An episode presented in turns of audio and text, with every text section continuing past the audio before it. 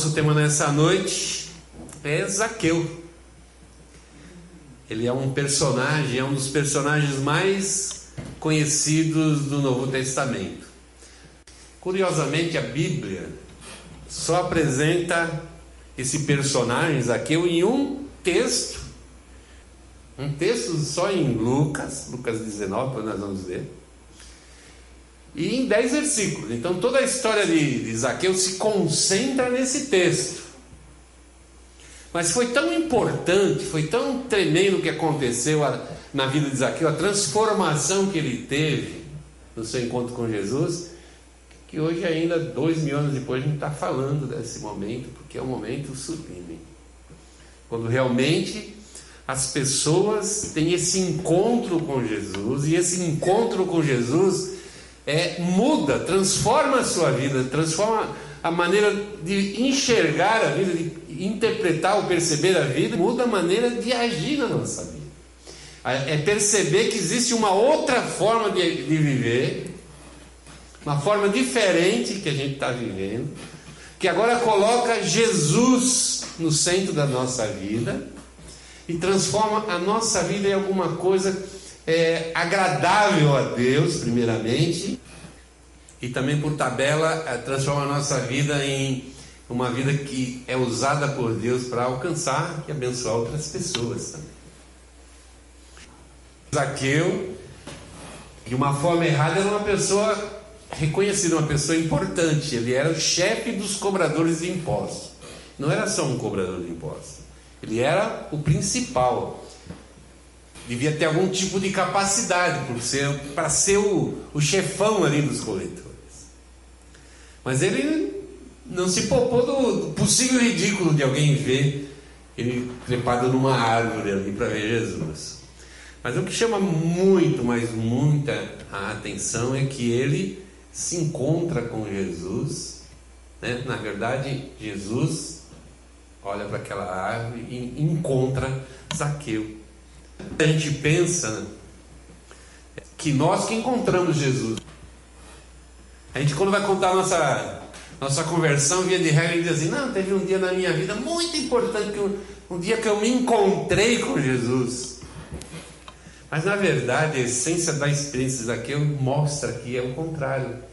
É Jesus quem veio nos encontrar. É Jesus que vem em nossa direção. Vamos ler o texto? Lucas 19, a partir do verso 1, diz assim a palavra: Jesus entrou em Jericó e estava atravessando a cidade. Morava ali um homem rico chamado Zaqueu, que era chefe dos cobradores de impostos. Ele estava tentando ver quem era Jesus, mas não podia por causa da multidão, pois Zaqueu era muito baixo.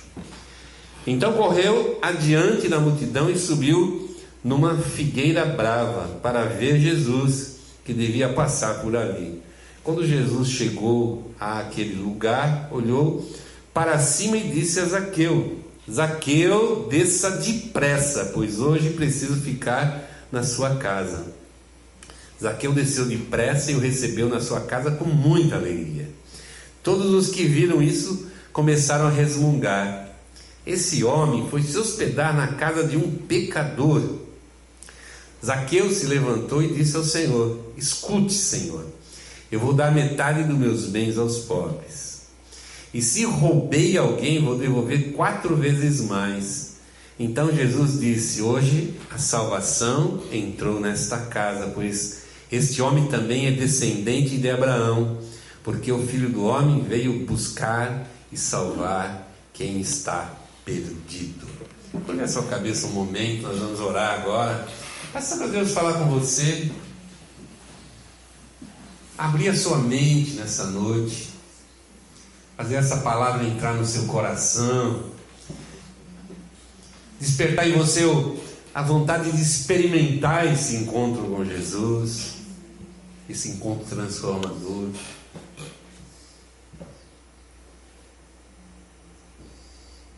Permitir que Deus realmente nos transforme lá, bem lá no mais profundo do nosso ser, lá no nosso interior. Vamos orar. Pai, em nome de Cristo, nós primeiramente louvamos e agradecemos porque Cristo veio nos buscar. Que a gente receba isso como uma prova sublime do teu amor, uma prova indiscutível do amor que tu tens por nós, mesmo sendo nós pecadores, indignos desse, desse merecimento, ainda assim, o teu amor trouxe Cristo a esse mundo para nos encontrar, para trazer o Senhor do, da escuridão para a luz, para nos transformar em pessoas novas, novas criaturas, como diz a palavra, prontas, ó Deus, para primeiramente reconhecer a tua presença em nós, na nossa vida, e depois para nos tornar pessoas obedientes à tua vontade. Que nessa noite tu fales profundamente com cada um de nós, que nada nos impeça agora de ouvir a tua voz, Pai. Nós oramos, pedimos e agradecemos em nome de Cristo Jesus. Amém. Nós vimos então que essa, essa passagem de Jesus por Jericó trouxe uma conversão é, maravilhosa na vida de alguém que não era muito digno, segundo o conceito aqui. Mas justamente o, o versículo 10, versículo 10, que é o último versículo que nós lemos desse, dessa parte do texto, ele diz muito claramente o que Jesus veio fazer nesse mundo. Diz aqui, porque o Filho do Homem veio buscar e salvar quem está perdido. Quem está perdido. E para quem não sabe o que era um publicano um cobrador de impostos, dentro do contexto social ali dos judeus, ele era uma pessoa muito mal vista socialmente, porque apesar de ele ser um judeu, ele trabalhava para o governo romano, cobrando impostos. Ele tirava, cobrava esses impostos da população e mandava esse, esses impostos para o governo romano. E segundo é, é, o, é o pensamento meio comum na época, ele ainda era desonesto no sentido, os cobradores de impostos eram desonestos no sentido que eles cobravam a mais, e esse a mais ficava para eles. Eles se apoderavam de parte desse dinheiro para se enriquecer. E o texto diz que esse homem aqui chamado Zaqueu era um homem rico, muito rico. E a impressão que dá de cara é que ele ganhou esse dinheiro ilicitamente. Ilicitamente. É interessante que é, quando Jesus falou sobre, sobre os publicanos, um texto que ele fala sobre os publicanos está lá em Mateus 18, é, 17. Jesus é, ele diz assim: se alguém ouvir, ele está falando das pessoas que estão sendo corrigidas pela igreja por causa do pecado, pessoas que, que, que são cristãos, que, que fazem parte da igreja e que querem viver no pecado.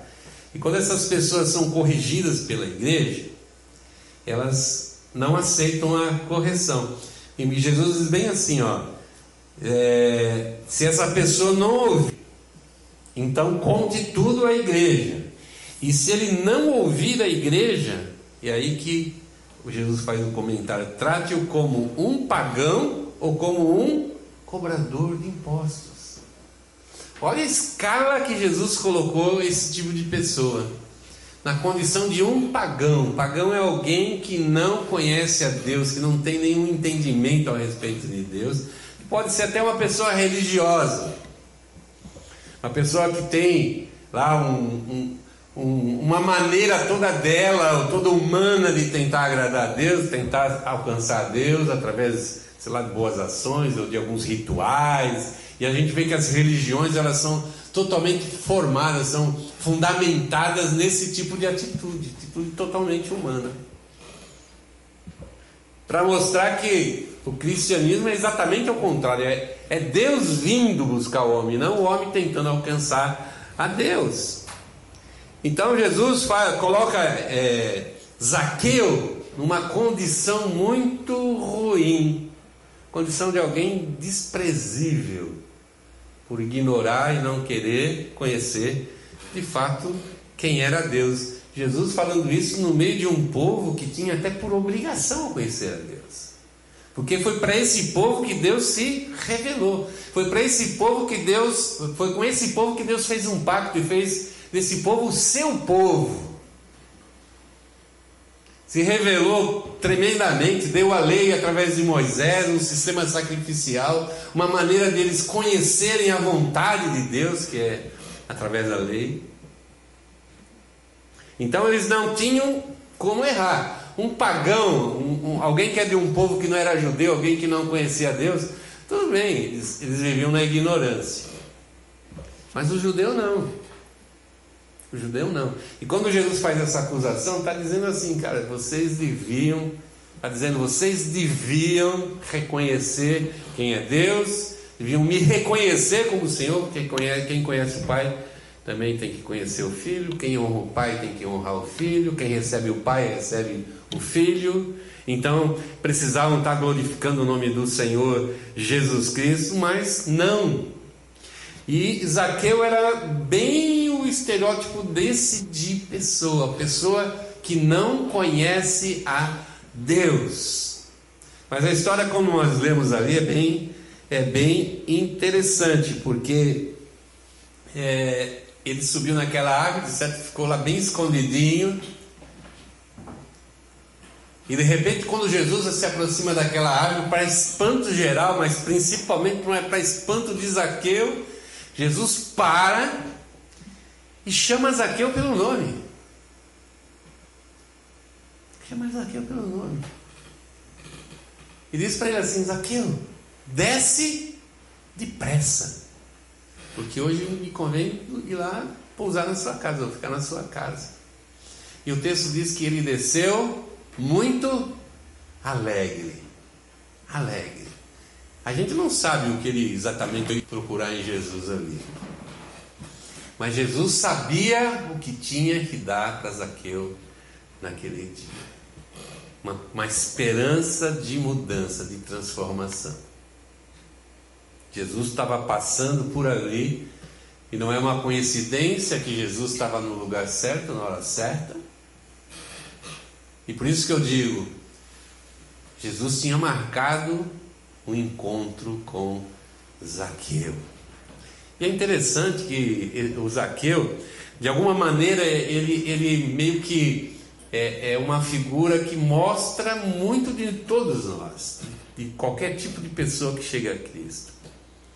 Zaqueu é um, é um tipo, é um modelo de alguém que precisa da graça salvadora de Deus. De alguém que não conhece a Deus, que mesmo quando tenta é, se aproximar de Deus, vai pelo caminho errado, pela maneira errada. Às vezes até com alguma intenção boa no seu coração. Mas que infelizmente não consegue achar a porta. O próprio Cristo disse: Olha, é difícil encontrar a porta da salvação. Porque para nós encontrarmos a porta da salvação, que é Jesus Cristo, muitas coisas têm que acontecer em nós e nós temos que permitir muitas coisas acontecerem em nós. O Evangelho tem sido proclamado de todas as formas no mundo, nunca se falou tanto do Evangelho como nos dias de hoje, não é verdade? O problema é que ela não entra na nossa vida pelo intelecto, entra pela aceitação. E a, a história de Zaqueu nos dá um, um roteiro, a maneira como isso precisa trabalhar, entrar na nossa vida. Porque, com certeza, Zaqueu já tinha escutado falar muito de Jesus. Até por, por todo o procedimento ali depois que ele desce da água, a alegria que tomou conta dele, de ver que Jesus ia entrar na sua casa, e depois o arrependimento da parte dele, que mostrou que realmente aquilo era sincero do seu coração, nós vamos falar depois sobre isso. Mas a maneira assim como as coisas aconteceram com Zaqueu é a forma, a maneira que Deus quer que aconteça com todos nós. Mesmo com uma pessoa que muitas vezes acha que é cristão já. Pessoa que já imagina ou acha, ou mesmo em algum momento teve esse contato, esse encontro com Jesus. Encontrou com Jesus. E, e a gente vai ver na história bíblica, ali na história do Novo Testamento, que Jesus se encontrou com muitas pessoas durante todos esses três anos e meio do seu ministério. E a Bíblia relata muitas coisas tremendas que aconteceram desses encontros. Mas eu tenho certeza que muitas dessas pessoas que se encontraram com Jesus, de repente até foram servidas por Jesus ali, foram abençoadas, foram curadas, mas aquilo não passou disso na vida. Por quê? Porque existe ali um, uma exigência, vamos chamar assim, natural por parte de Deus ou por parte de Jesus, para que as coisas realmente aconteçam segundo o propósito do Evangelho. E a primeira coisa que Jesus exigiu de Zaqueu foi que ele descesse depressa. Depressa. Como que eu enxergo esse descer depressa? Como é que eu estou entendendo isso dentro dessa visão de transformação de vida? Muitas vezes a gente fica no nosso, a gente gosta de dizer assim, no, vive de salto alto. O que, que significa uma pessoa que vive de salto alto? Uma pessoa que se acha superior. Uma pessoa que tem cheia de soberba. Uma pessoa que acha muito mais de si mesmo que de fato ela ela é. A cereja do bolo. Ela acha que ela é toda especial. Realmente todo ser humano é individual, é único. Mas ser único não significa por si só eu ser muito especial ou pouco especial ou especial. Somos diferentes. Mas diante de Deus, todos nós somos iguais no sentido de precisarmos de Cristo para reatar a nossa comunhão com Deus. Mas a pessoa que vive nesse salto alto, ela dificilmente ela vai reconhecer essa necessidade de salvação. E sabe por quê? Porque, via de regra, essa pessoa acha que não é um pecador. Quando nós descemos lá da árvore da nossa vida e nos colocamos do lado de Jesus, e colocar do lado de Jesus é começar a nos comparar, a comparar a nossa vida com a vida de Cristo Aí sim nós começamos a entender de fato que nós precisamos descer e descer muito. Muito. Quando a Bíblia diz que a primeira obra do Espírito Santo na nossa vida é nos convencer do pecado, significa que ela tem que nos convencer que nós somos pecadores. Porque numa situação natural, normal do homem, se não for pela influência do Espírito Santo, ele nunca se reconhece um pecador. Nunca se reconhece uma pessoa que, por mais que ela tente ser boa na sua vida, fazer a coisa certa, ela nunca vai chegar a agradar a Deus com as suas atitudes. Porque o Evangelho é muito claro. Eu tenho que passar por Jesus para chegar a Deus. Não existe outra maneira, não existe um, um, um, caminho alternativo, um atalho, qualquer coisa, qualquer coisa assim. E chegar a Jesus começa eu tendo que descer do pedestal que eu me coloco. E é interessante que Zaqueu desceu imediatamente. Então a gente pode imaginar que é, a primeira coisa que foi necessária para que ele tivesse essa experiência maravilhosa foi essa obediência de descer e se colocar diante de Jesus Cristo. Na sequência, o que, que Jesus disse para ele? Você vai me receber na sua casa na sua casa. Eu imagino que Zaqueu devia ser uma pessoa, devia ter um casarão bacana, muito grande, né? Uma baita de uma casa, alguém rico. Alguém rico. Mas ao mesmo tempo que ele tinha essa melhor condição, usufruir disso para ele devia ser uma coisa desastrosa, porque socialmente ele era um cara relegado, um cara colocado de lado. Socialmente era alguém que estava afastado das pessoas. As pessoas ficaram indignadas quando viram que Jesus entrou na casa de Zaqueu.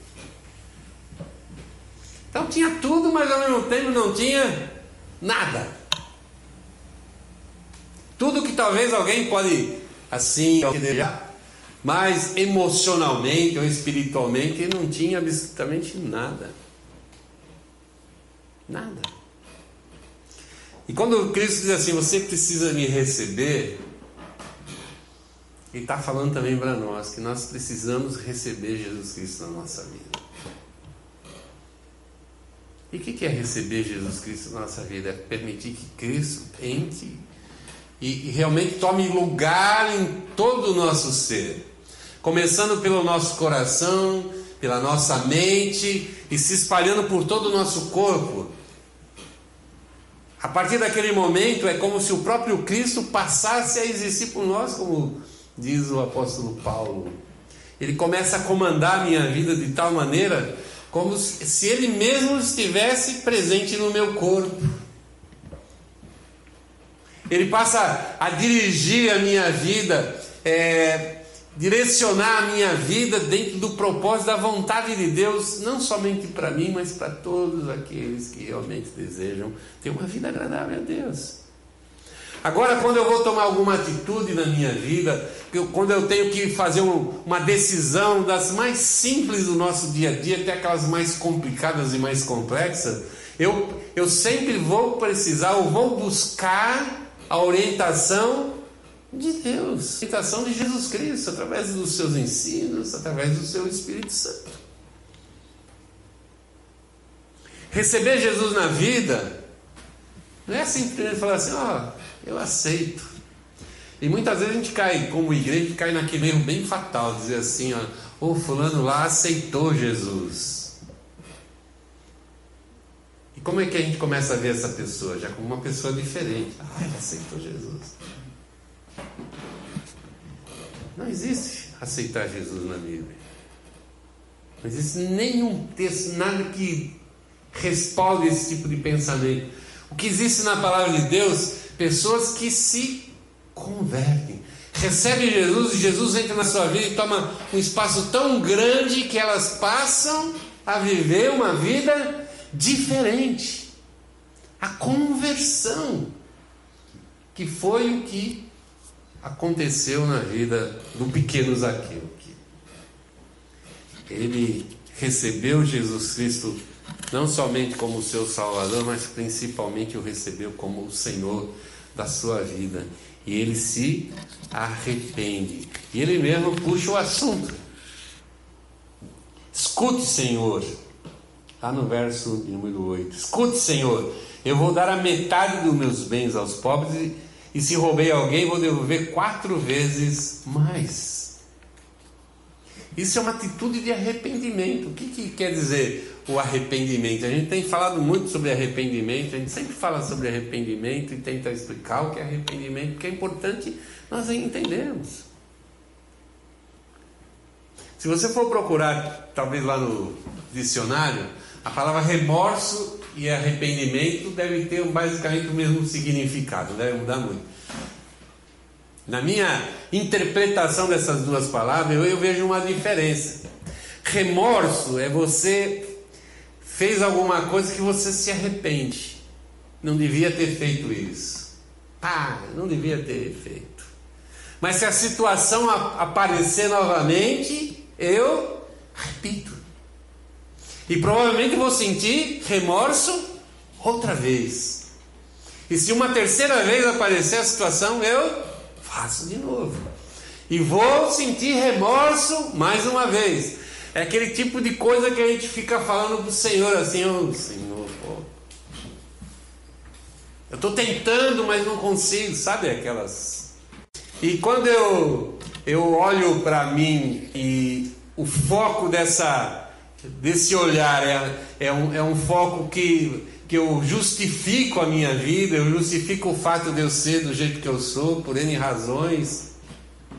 e não toma uma atitude de mudança, eu vou ficar a vida inteira sentindo meramente remorso. É pesado eu saber que eu estou tentando viver o cristianismo uma, e sou uma pessoa errada diante de Jesus. Eu não vou conseguir nunca ter prazer nem ter alegria em Jesus. Porque Jesus, a presença de Jesus me condena. Eu quando olho para Jesus, eu não enxergo uma figura modelo para a minha vida, alguém, uma, alguém que eu quero ser igual, mas alguém que me cobra, alguém que de alguma maneira bota o dedo na minha ferida. E me mostra o tempo inteiro que eu estou errado. E quem é que gosta de alguém ficar do lado dela o tempo inteiro dizendo que ela está errada?